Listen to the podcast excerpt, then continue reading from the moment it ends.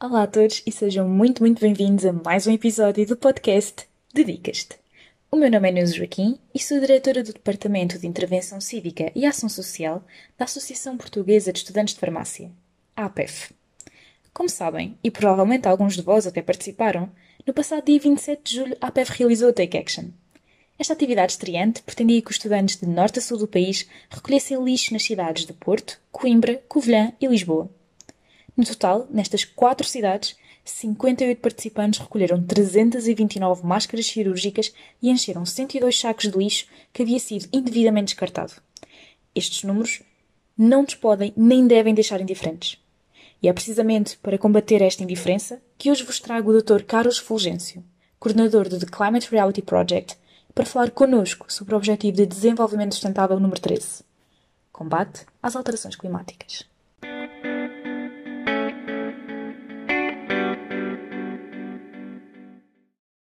Carlos Fulgêncio é o coordenador nacional da equipa do The Climate Reality Project e fez o curso do The Climate Reality Leadership Corps com Al Gore em São Francisco, em 2012, e é mentor na organização desde junho de 2018. Foi representante do movimento católico global pelo clima em Portugal e é um dos fundadores do projeto Scientists Warning, uma fundação com sede na Califórnia. Foi também um dos fundadores da Associação Ambientalista Zero e do Fórum Energia e Clima dos Países de Língua Portuguesa em outubro de 2020, foi designado pelo Semanário Expresso como um dos 50 especialistas que marcarão o futuro do debate sobre as alterações climáticas em Portugal no âmbito do projeto 50 para 2050. Um, olá, Carlos, obrigada por teres aceito o convite. Olá, Nilza, eh, muito obrigada, antes de mais, pelo vosso gentil convite. É uma honra enorme estar aqui e partilhar um pouco da nossa experiência convosco. Pronto, então eu gostaria de começar por perguntar o que é o The Climate Reality Project e qual a sua missão e principais bandeiras. Um, bem, o The Climate Reality Project é uma organização não governamental, sem fins lucrativos, que foi fundada por Al Gore, como todos devem saber, o antigo vice-presidente dos Estados Unidos e Prémio Nobel da Paz, a organização foi fundada formalmente em julho de 2011, através da união de dois projetos anteriores de ação climática que Al Gore tinha começado, que era The Alliance for Climate Protection e o The Climate Project. Um destes projetos atuava mais na área daquilo que nós na Europa chamamos de educação ambiental, ou neste caso climático, e o outro mais na área da policy advocacy. Um, em 2011, achou-se mais vantajoso reunir estas duas organizações numa só, The Climate Reality Project, e a organização nasce precisamente nessa altura com a designação atual. Porém, esta aventura tinha começado, tinha-se iniciado uns anos antes, tinha-se precisamente em 2006, creio que várias pessoas ainda se devem recordar de uma verdade inconveniente, que foi o filme de, de Al Gore, que recebeu um Oscar, para o melhor documentário e que pôs de facto o mundo a falar sobre a urgência da crise climática. E após este documentário e o enorme sucesso internacional que teve, uh, Al Gore começou a receber imensos convites para realizar palestras, para realizar as suas habituais apresentações e não estava a conseguir dar conta do recado. O que se passou foi mesmo isso. E então convocou um grupo de voluntários uh, para um, a quem ele deu formação, convocou-os diretamente para a sua quinta em Nashville, no Tennessee, no sul dos Estados Unidos, e pronto, e houve um primeiro grupo de 50 futuros Climate Reality Leaders que foram formados diretamente por Al Gore no celeiro da sua quinta no Tennessee, e depois sucederam-se uma série de cursos e, enfim, veio-se institucionalizar um programa de formação e que neste momento já uh, inclui mais de 30 Climate Reality Leaders, todos devidamente formados por Al Gore, e não só por Al Gore, por um conjunto de especialistas, climatologistas, peritos em comunicação, pessoas de diversas áreas que dão uma formação global abrangente, genérica, mas bastante sólida sobre estas matérias, de forma que os ativistas possam levar diretamente a mensagem sobre as alterações climáticas ao público. O Climate Reality atua diretamente nas áreas da informação e da advocacia climáticas. E um, a nossa missão é precisamente catalisar uma solução global para a crise climática, fazendo das ações urgentes uma necessidade em todos os níveis da sociedade.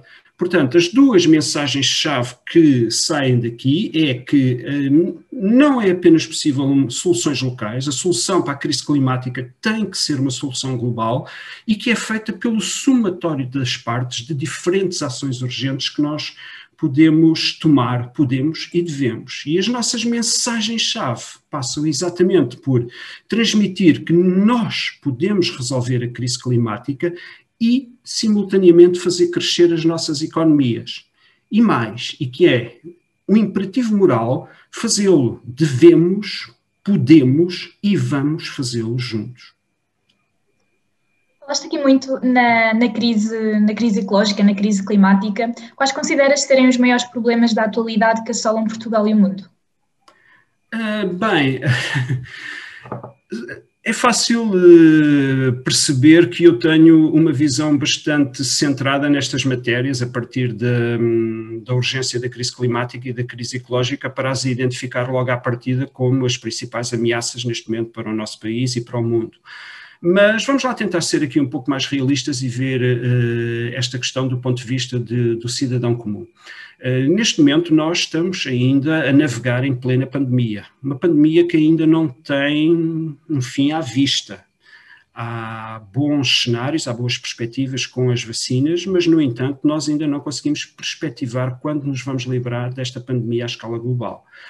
Um, por outro lado, nós temos também a percepção que esta pandemia vai trazer consigo uma crise económica muito profunda, que se vai refletir, sobretudo, sobre as pessoas mais vulneráveis das nossas sociedades, e aqui refiro-me sobretudo aos países industrializados do hemisfério norte onde nós estamos, mas se nós analisarmos à escala global e tivermos em consideração todos os países do mundo, a, a, os efeitos da crise económica que foi disputada exatamente pela crise pandémica vão se refletir sobretudo a nível das economias emergentes e dos países do chamado sul global.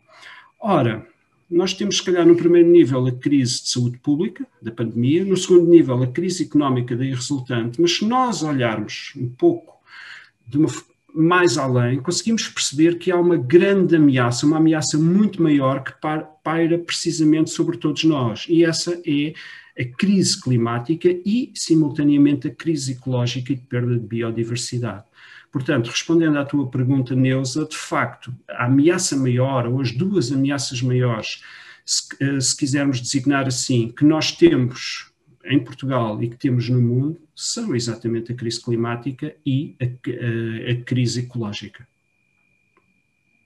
Como é que avalias então a sensibilização das pessoas para a, para a crise climática? Consideras que está adequada?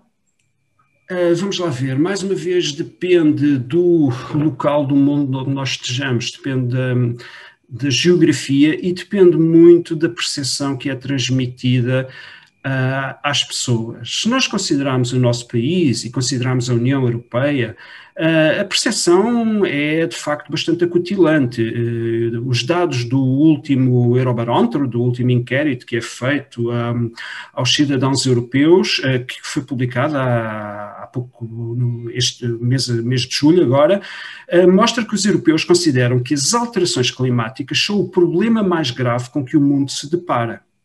Uh, mais de 9 em cada 10 inquiridos consideram que as alterações climáticas constituem um problema grave, ou seja, 93% dos inquiridos, tendo quase 8 em cada 10 considerado que se trata de um problema extremamente grave.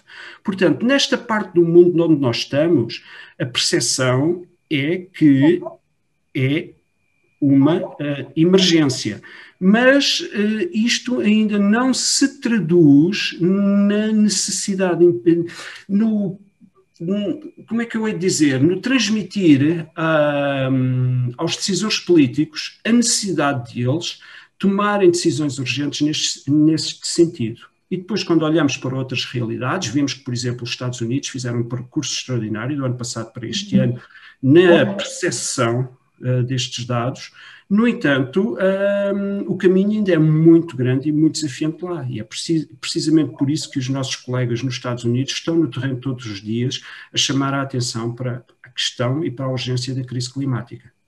Pois, ainda temos mesmo um caminho então a percorrer. Um, a minha quarta pergunta vem no sentido que, em 2016, o relatório Stern avança que a gestão do aquecimento global custaria cerca de 1% do PIB mundial por ano, ao passo que a inação poderá custar no mínimo 5% ou mais, na pior das hipóteses, e, pode, e poderá ascender a 20% do PIB mundial.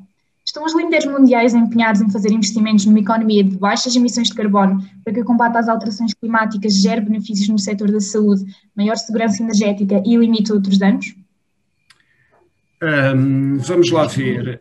Um, os líderes uh, mundiais dizem que sim, mas agora da manifestação de, de, de, intenções à realidade ainda vai uma grande distância e, e essa é claramente perceptível nomeadamente nos, nos objetivos eh, nacionalmente determinados que devem entregar obrigatoriamente eh, no quadro da Convenção Quadro das Nações Unidas sobre as Alterações Climáticas. Mas, Neuza, ainda bem que referiste o relatório Stern, porque o relatório Stern já está um pouco esquecido, enfim, é um relatório que foi uh, publicado em 2006, foi elaborado na altura pelo, por um dos mais brilhantes economistas nesta área, professor na London School of Economics, uh, Sir Nicholas Stern, e que, de facto, chamou a atenção para que a crise climática não era algo exterior às pessoas nem às economias. E quando nós falamos de economia, falamos das pessoas, naturalmente.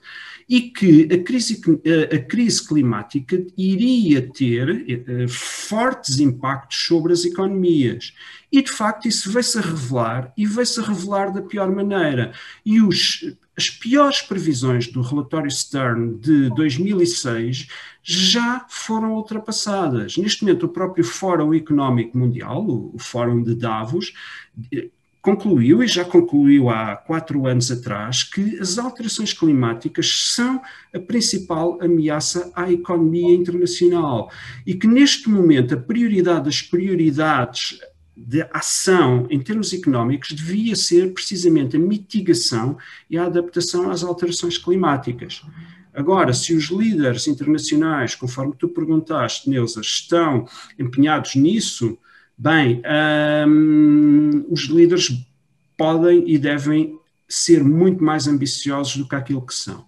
Mas já agora que evocaste o relatório Stern, hum, é muito importante lembrá-lo e trazê-lo de novo à, à, à, luz do dia, porque o relatório Stern não hum, demonstrou só os impactos que as alterações climáticas podiam ter sobre as economias, Uh, mas mostrou-nos também outros dados muito interessantes. Há, há, uma conclusão do relatório Stern que na altura chocou muito as opiniões públicas, foi que nós arriscávamos a perder até 50% de todas as espécies terrestres neste século XXI.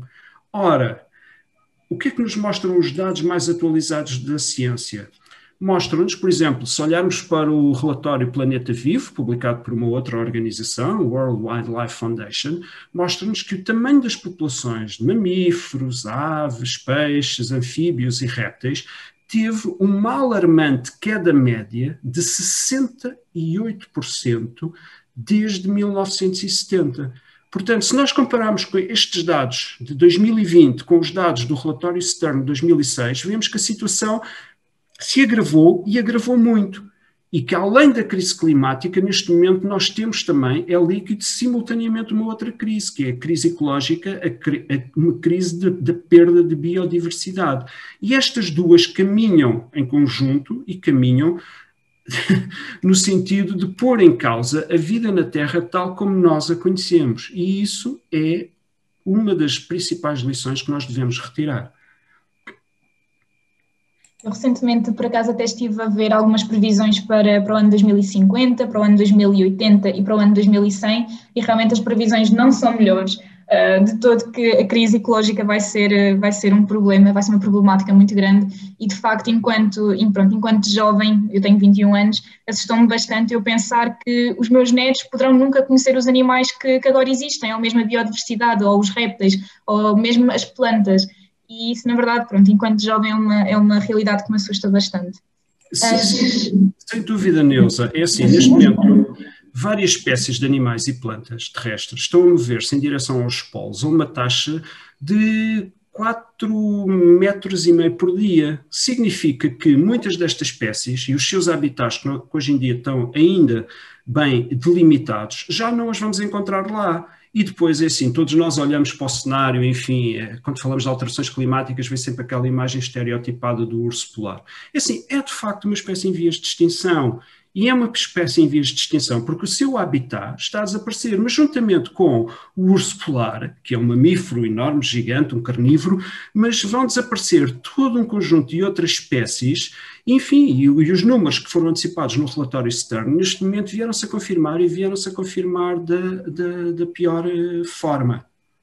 É mesmo assustador, é, é, enfim, é uma realidade que, que eu acho que deve mesmo chocar to, todos os jovens, toda a população no geral. Um, em dezembro de 2015 foi assinado em Paris o Acordo Universal para combater as alterações climáticas.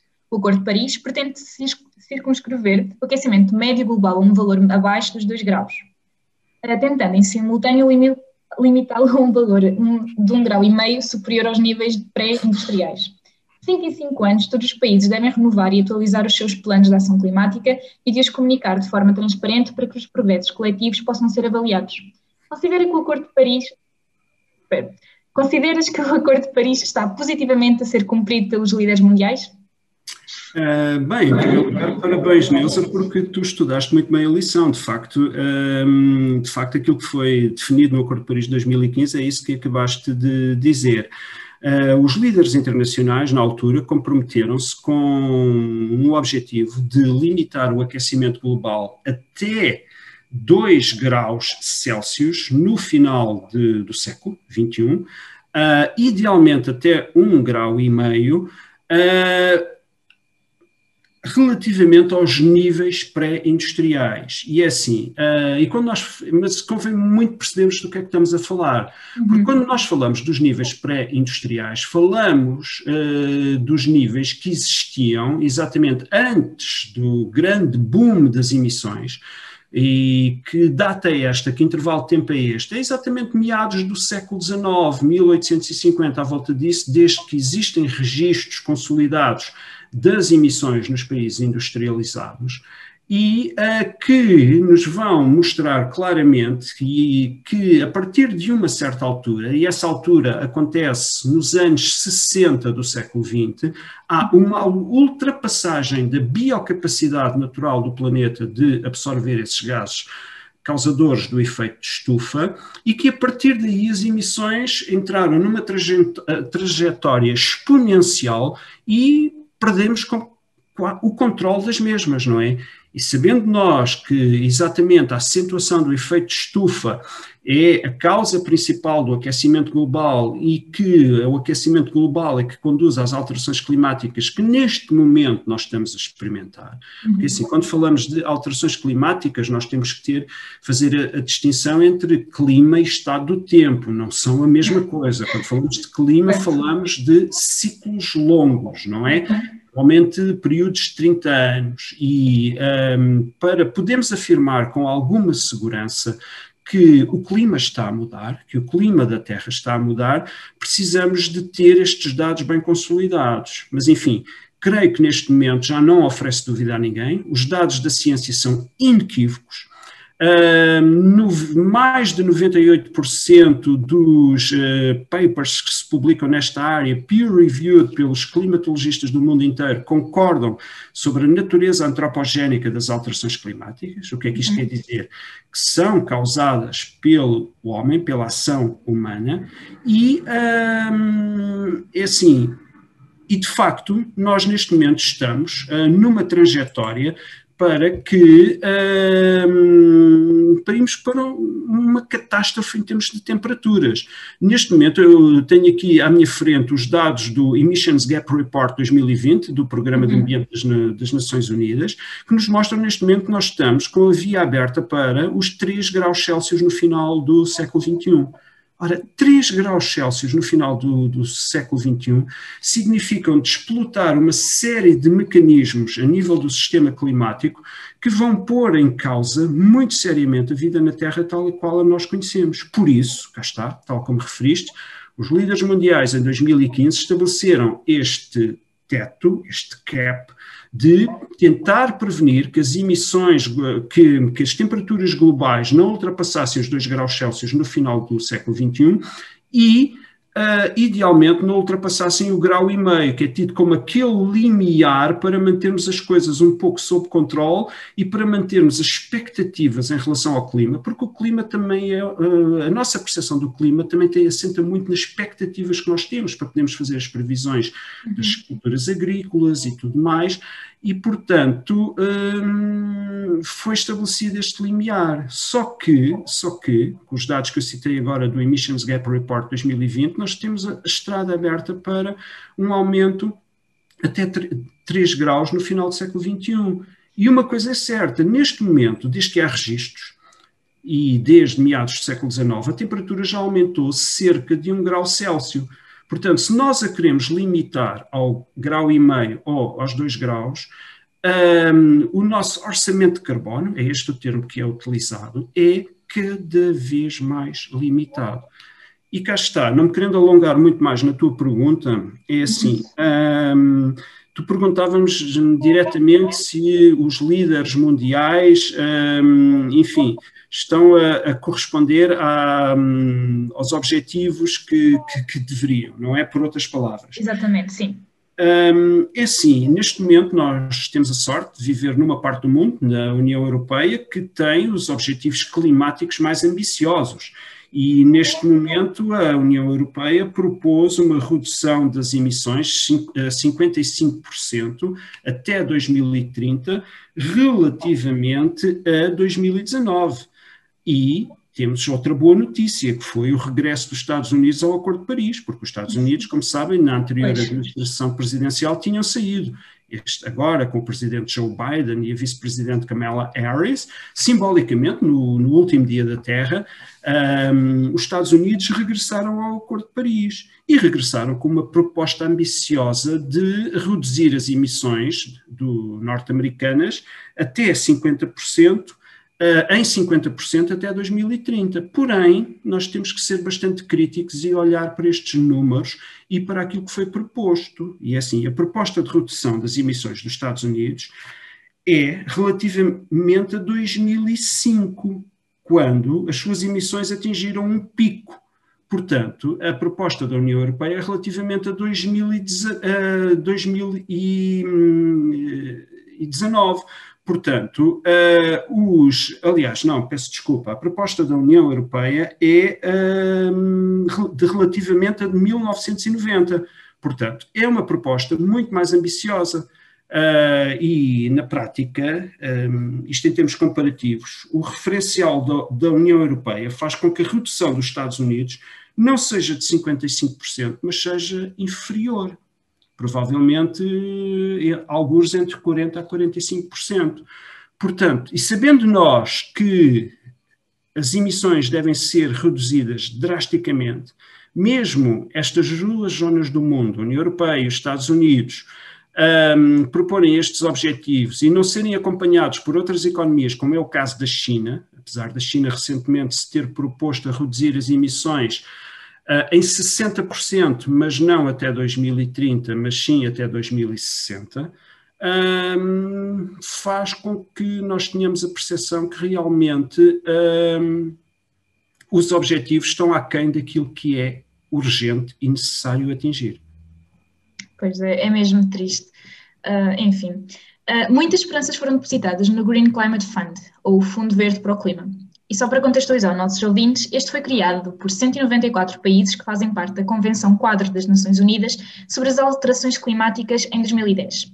Visa apoiar uma mudança do paradigma na resposta global às mudanças climáticas, prestando especial atenção às necessidades de sociedades altamente vulneráveis aos efeitos das mudanças climáticas, em particular os países menos desenvolvidos, os pequenos estados insulares em desenvolvimento e os países africanos. No início, idealizou-se canalizar para este fundo cerca de 100 bilhões de dólares por ano até 2020. Meta esta não foi atingida. Consideras que este fundo, dada a situação pandémica, será encarado pelos líderes mundiais como uma prioridade secundária facilmente descartada? Hum, pois esperemos que não, não é? Porque hum, é preciso apoiar com urgência as economias emergentes, as economias dos países do chamado Sul Global, para fazerem a sua transição, porque assim, quando nós falamos do volume global de emissões, nós temos que perceber que há aqui uma uhum. enorme injustiça em termos globais, e essa injustiça resulta do facto de os países industrializados terem sido os principais causadores hum, da do estado a que chegamos, não é? Do volume global de emissões e, sobretudo, da concentração de gases com efeito de estufa na atmosfera. Porque aquilo que é prioritário e urgente, mais uma vez volto a dizer, é reduzir não só as emissões, portanto, atuando a nível da mitigação, ou seja, da redução de gases com efeito de estufa, uh, e, simultaneamente, aumentar os sumidores naturais de forma a capturar o excesso de dióxido de carbono equivalente que existe na atmosfera. E só isso é que poderá colocar, enfim, um, poderá prevenir o aumento global das temperaturas para além daqueles limiares que são estabelecidos pela ciência e que são os que estão previstos no, no Acordo de Paris. E, portanto, os países do sul global acabarão por ser os principais prejudicados se não puderem desenvolver as suas economias e se não tiverem as formas de se adaptar a às uh, consequências das alterações climáticas. E é assim que, quando nós olhamos para muitos destes países, se olhamos, por exemplo, para os pequenos estados insulares da Micronésia, países como o Kiribati, Tuvalu e outros, que neste momento se sabe que vão ficar submersos devido à subida do nível médio das águas do mar, e que as suas populações, e se nós somarmos o conjunto destas populações, uh, destes pequenos estados insulares, ainda chegam a alguns milhões de habitantes, vão ter que encontrar outro local no mundo para, para onde irem. São refugiados climáticos. É que nós, hoje em dia, olhamos muitas vezes para a questão dos refugiados e pensamos que tem a ver com guerras, tem a ver com conflitos políticos. Sim, tem, mas também, hoje em dia, o grande acréscimo dos refugiados tem a ver exatamente com as alterações climáticas são pessoas que veem as águas a subir e não têm para onde ir e têm que procurar uma solução. E neste momento essa, essa solução é-lhes por muitos dos países desenvolvidos. Portanto, é urgente uh, apoiar os países emergentes, os chamados países em vias de desenvolvimento, com vista a que possam se adaptar a estas soluções. No caso, por exemplo, dos pequenos estados insulares da Micronésia, neste momento é líquido que a adaptação já conheceu um limite e, há, e, não pode ir mais além do que se não encontrarmos outro local para essas pessoas serem realojadas. Mas, no entanto, muitas populações que moram nas faixas costeiras dos continentes, olhamos para países como a Índia, por exemplo, uh, um, uma, um, um, cidades da Índia com, com níveis elevadíssimos de, de, com população elevadíssima, neste momento correm o risco de ficar submersos Portanto, aí nós temos que encontrar soluções de adaptação. E como é que nós podemos fazer isto? Exatamente apoiando as economias destes países. E a via que foi prevista no Acordo de Paris era exatamente este Fundo Verde para o Clima. No entanto, este Fundo Verde, este Fundo Verde para o Clima deveria ter sido aprovado e entrado em vigor em 2020. Em 2020, nós não tivemos a Conferência das Partes, a COP, um, devido à, à, crise pandémica, como sabemos, por isso foi tudo adiado, foi tudo empurrado um ano para a frente, e por isso este ano, em Glasgow, na Escócia, a COP26, a 26ª Conferência das Partes das Nações Unidas um, sobre as alterações climáticas, vai ter que tomar medidas ousadas e decisivas no sentido de redução global das emissões, mas simultaneamente no apoio a estes Estados através do Fundo Verde para o Clima.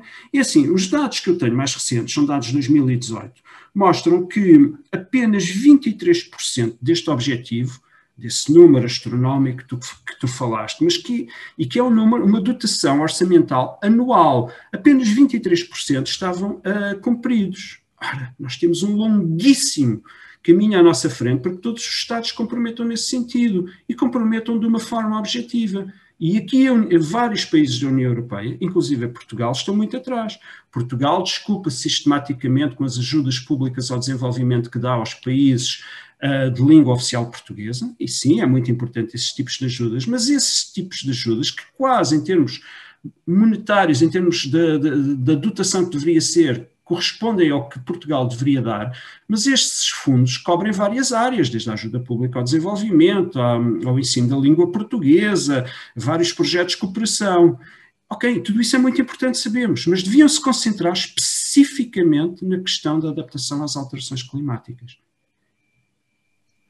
Bem, um, na verdade, focaste aqui vários pontos que, que na verdade, eu nem, nem, conhecia, tanto a questão aqui do conceito de refugiados climáticos, uh, também falaste aqui sobre a COP que se vai realizar em Glasgow, correto?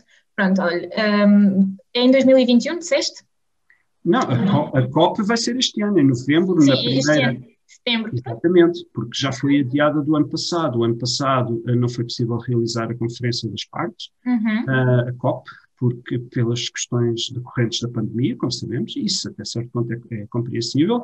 Neste momento, o, o nosso estimado secretário-geral das Nações Unidas, o nosso António Guterres, tem estimulado os diferentes, uh, todos os líderes mundiais a assumirem compromissos mais objetivos, tem convocado uma série de, de conferências uhum. Um, foi o ano passado realizada uma cimeira de ambição climática e, enfim, está prevista agora para setembro uma pré-COP em Milão, um, mas, eh, de facto, os objetivos um, ainda estão longe de ser atingidos. E nós não podemos chegar a Glasgow com uma série de líderes mundiais e com as respectivas delegações que vão estar sentadas durante 15 dias a tentar aumentar as metas e a tentar chegar a compromissos, mas que depois vão sair de lá, tal como saímos de Madrid, e eu estava em Madrid, eu participei na COP25 e posso dizer a frustração enorme que foi para todos nós, pessoas, ativistas climáticos, pessoas das organizações de, de, de ambiente e clima, vermos de repente aqueles senhores e aqueles senhores que se tinham comprometido e que, tinham, que nos tinham dado a entender que iam chegar a acordo e que iam, ia sair de Madrid um objetivo bastante ambicioso, uh, ficaram, arrumaram, empurraram com a barriga, como se costuma dizer, para a próxima COP, para o ano seguinte em Glasgow, a tomada uhum. dessas decisões. E depois, no, entretanto, chega uma pandemia global e agora temos o planeta a arder, literalmente, não é? Eu pois ainda é. agora estive a ver, está uns 25 graus em Lisboa e são quase 20 horas que estamos a gravar esta entrevista. Uh, meu Deus, alguma coisa não está bem, não é? De facto, alguma coisa não está de todo bem e não é só a Covid-19. Mas pegando aqui também muito na Covid-19, o mundo inteiro reagiu à crise da, da pandemia uh, e lá está, reagiu num período relativamente curto. O que é que falta para que este mesmo mundo se una e reaja contra a crise ecológica iminente? Uh, falta assunção global da emergência climática. Há pouco citei-te os dados do Eurobarómetro relativamente aos países da União Europeia, mas falta essa percepção à escala global. É assim, eu tenho muita esperança e olho para os meus colegas no mundo inteiro. A nossa organização tem líderes em 174 países, em todos os continentes, uh, inclusive na, na Antártida há cientistas uh, que pertencem à nossa organização, que estão lá nas missões científicas permanentes. Eh, é assim, isto, a, a, tomada de consciência de facto é global, mas a tomada de consciência só por si não chega. É preciso que seja colocada a pressão, mas aqui estamos a falar de uma pressão séria sobre os responsáveis a todos os níveis. E quando nós falamos responsáveis a todos os níveis, não são só do, dos governos centrais ou dos Estados federais. Esta pressão começa a nível dos líderes locais, começa a nível dos líderes das empresas, começa a, e continua a nível dos responsáveis das diferentes organizações, dos líderes religiosos e, de facto, é das diferentes religiões, começando com o nosso Papa Francisco, mas nós temos recebido excelentes exemplos por parte dos líderes religiosos sobre o imperativo moral, trazendo uma perspectiva uh, mais religiosa, o imperativo moral que é salvar a casa comum, não é? Mas que não tem sido, de facto, não tem encontrado o eco necessário. Portanto, é assim, a mudança começa em nós, nós sabemos isto, mas só por si não é suficiente. Nós devemos colocar essa pressão e claro, a nível dos Estados democráticos, nós temos a nossa, enfim, esse nosso dever muito mais facilitado. O problema aqui está em muitos Estados autoritários, falando da Federação Russa, falando mesmo dentro da União Europeia, com países problemáticos como a Hungria e a Polónia.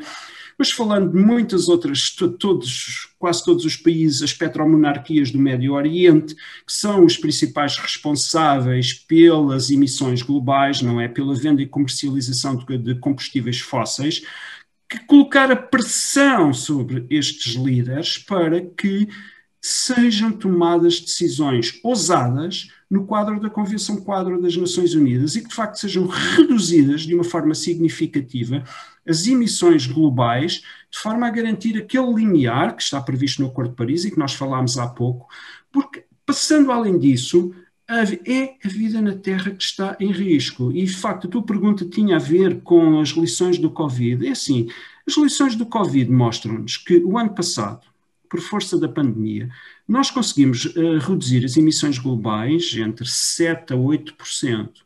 Vamos lá ver. É possível. E houve uma paralisação da economia. Sim, houve uma paralisação da economia. Um, não foi só a nível dos países industrializados, foi em termos globais. Mas, é assim, essa paralisação da economia, neste momento está, está, a economia está a retomar, as emissões estão a subir novamente, e assim, mostra-nos que é preciso o quê? A mudança de paradigma. É essa a conclusão que nós podemos tirar da pandemia.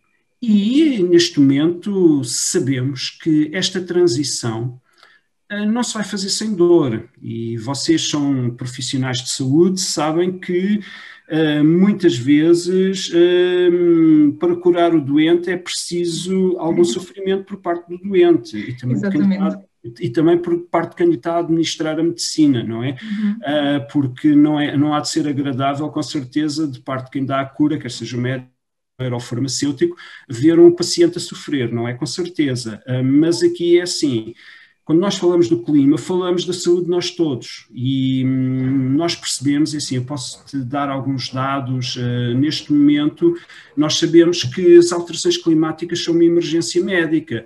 Tu falaste há pouco do relatório Stern, mas há um outro relatório da, da, da Comissão Lancet, um relatório de 2000, 2015, uhum. que hum, disse claramente, preto no branco, podemos dizer assim, e hum, foi o professor Hugo Montgomery, que é o co-presidente da, da, da Comissão Lancet, disse que as alterações climáticas são uma emergência médica. E nós temos vários dados, por exemplo, as doenças tropicais neste momento estão em movimento. Um, Lembras-te, por exemplo, do vírus Zika, que, que, surgiu no Brasil, não é? E de repente uh, o vírus Zika espalhou-se pelo mundo inteiro. Uh, chegou, chegou não só a, a, vários pontos da América do Sul, chegou à América do Norte, chegou inclusive a meio do Pacífico, ao Havaí, espalhou-se, chegou à África, chegou à Oceania. Porquê? Devido ao aumento global das temperaturas e o vetor que transporta o vírus, o, é um mosquito, é que facilmente se desloca hoje em dia e procura novos poisos exatamente em função da, do aumento global das temperaturas. Mas isto foi verdade para uh, o, o, vírus do Zika, como foi para o vírus do Nilo, do Nilo Ocidental, uhum. também se espalhou rapidamente toda, todo o vale do rio Nilo por vários pontos do, do globo, a, a febre do vale do Rift, enfim, houve uma série de doenças tropicais que de repente ficaram em movimento e se espalharam pelo mundo inteiro fruto exatamente das alterações que nós estamos a, a experienciar no clima. então, e na tua opinião, qual é o verdadeiro impacto da Covid-19 nas alterações climáticas? Isto é, imagina, o nosso, o nosso mundo acabou por inevitavelmente mudar, com a paralisação quer do setor industrial e com a interrupção da circulação dos transportes. Será que estas grandes mudanças refletiram-se positivamente na diminuição significativa dos gases de efeito de estufa? Um, Neuza, é aquele número que eu te dei há pouco, da, do volume global das reduções que aconteceram em 2020, entre 7% e 8%, mostram-nos que, uh, de facto, houve uma mudança. E eu penso que essa seja a principal consequência ou o principal ensinamento que nós podemos retirar da pandemia, falando aqui em termos de, de percepção uh, climática, não é? Falando em termos de alterações climáticas e que nos mostra que uh, a necessidade de reduzir as emissões uh, eh, um, é, é, é, possível reduzir as emissões. Nós, em 2020, reduzimos as emissões. E a economia não parou totalmente. A economia sofreu um forte retrocesso, sim, Uh, muito desse retrocesso teve a ver com a simples paralisação de muitos setores uh, de atividade, no sentido em que as pessoas se deixaram deslocar de, de um sítio para o outro, e cá está, aqui entra o setor dos transportes, conforme tu referiste, é crítico. Nos países industrializados, por exemplo, as emissões resultantes de, de, do setor dos transportes e aqui incluímos transporte terrestre, transporte marítimo, transporte um, aéreo também, eh, compreendem cerca de um quarto, cerca de 25% do volume, global, uh, de, do volume das emissões nos países industrializados. Mas uhum. quando nós olhamos para o, para o bolo global das emissões, esta percentagem reduz significativamente. E o que é que isto nos mostra? Mostra-nos que há exatamente uma enorme assimetria de desenvolvimento. Ou seja, se nós no mundo industrializado conseguimos parar e conseguimos obter uma redução global das emissões, o ensinamento que nós podemos escolher é que de facto é possível.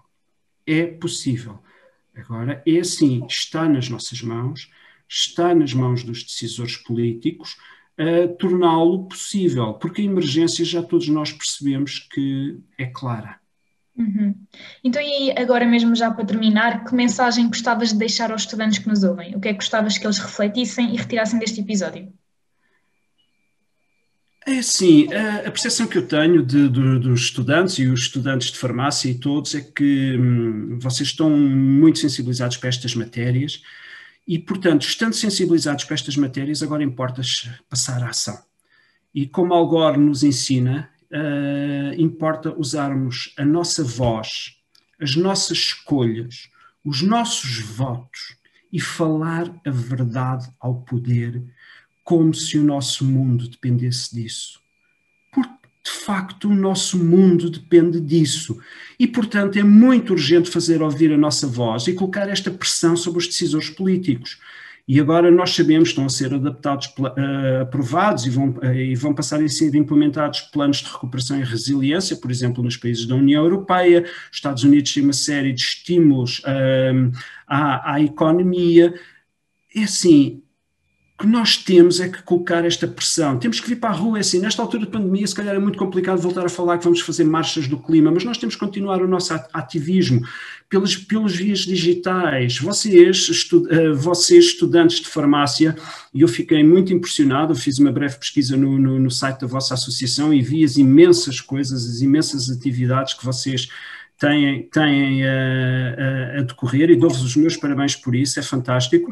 Portanto, vocês têm que colocar a urgência da crise climática no centro das vossas preocupações e no centro das preocupações de todas as pessoas que vos rodeiam. Eu sei que isto não é fácil, porque vocês neste momento estão uns a acabar o curso, outros a começar, têm uma preocupação imediata de encontrar um emprego, vocês são profissionais altamente qualificados, porque todos os cursos de farmácia em Portugal tem uma enorme qualidade científica um, e se calhar a vossa prioridade imediata é, é, é, enquadra, é, encontrar o um emprego, mas assim que vocês encontrarem um emprego, assim que vocês entrarem como estagiários ou já como contratados numa farmácia, num centro de investigação, numa unidade, colocar essa urgência. Um exemplo muito caricato. Eu há uns tempos entrei numa farmácia. Uh, na Avenida 5 de Outubro, uh, em Lisboa, posso dizer, não vou dizer qual é, que eu já nem me lembro qual é o nome, mas, mas lembro-me que era na Avenida 5 de Outubro, em Lisboa, e de repente estava um calor enorme na, na rua, e lá dentro de repente fica cheio de frio. O ar-condicionado estava a uma temperatura que aquilo era um consumo de energia que era uma coisa brutal. Uhum. A farmácia nem sequer tinha porta de vidro nem nada disso, mas tinha ali o ar-condicionado a debitar a toda a pressão uh, para o interior, de forma a dar uma temperatura agradável aos, aos clientes e, naturalmente, às pessoas que lá estão dentro a trabalhar. Ora, há aqui qualquer coisa que não está bem, não é? Portanto, são em pequenas decisões como, como, estas que vocês podem interferir logo no início, e assim, de facto, a prioridade é esta: colocar a ação climática no centro de todas as nossas ações. E isto passa pelas opções que fazemos em termos de mobilidade, passa pelas opções que fazemos em termos da nossa dieta, passa pelas opções que nós fazemos em termos do nosso consumo em geral. Portanto, como Algor nos diz, lutemos como se o nosso mundo dependesse disso, porque de facto depende. depende. Pronto, olha, não tenho maneira melhor de terminar este podcast. Dr. Car Carlos, na verdade, doutor não, Caro Carlos, muito obrigado por teres vindo aqui ao podcast e teres inspirado certamente tantos estudantes que nos ouvem.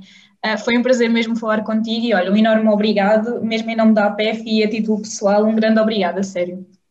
O gosto foi todo meu, Neuza. Foi uma honra enorme poder participar nesta vossa série de podcasts sobre os Objetivos de Desenvolvimento Sustentável. O 13 o combate às alterações climáticas, para mim é central, mas não só, vai a par com todos os outros e é possível construir um mundo melhor. E, e é, sobretudo em vocês jovens, que está colocado este fardo, que a nossa geração anterior, enfim, eh, nós deixávamos este fardo em cima de vocês, mas eu estou convencido que vocês nos vão dar um ensinamento e construir um mundo muito melhor, um mundo muito mais sustentável e um mundo muito mais justo para todos. Lutem como se o vosso mundo dependesse disso. Porque depende. Porque depende. De facto, depende. Muito obrigada, Carlos. Muito obrigado, Neuza. E chegamos ao fim de mais um episódio. Lembra-te, é de extrema importância garantir a saúde do nosso planeta. Combater as alterações climáticas irá, consequentemente, assegurar o bem-estar das populações vindouras. Mas afinal, o que é que tu fazes para combater as alterações climáticas? Hum? Várias medidas podem ser adotadas, desde optar por lâmpadas LED, a reduzir o consumo de carne, a retirar as tomadas das fichas quando não as estamos a utilizar, ou até mesmo e simplesmente recolher resíduos domésticos em espaços verdes e praias. Todas estas pequenas ações, apesar de poderem parecer pequenas ações, têm um poder enorme na mitigação de efeitos ambientais. Por isso, lembra-te, tu mais que ninguém podes ser um agente de mudança. E por hoje é tudo. Fiquem bem, protejam-se e até um próximo episódio.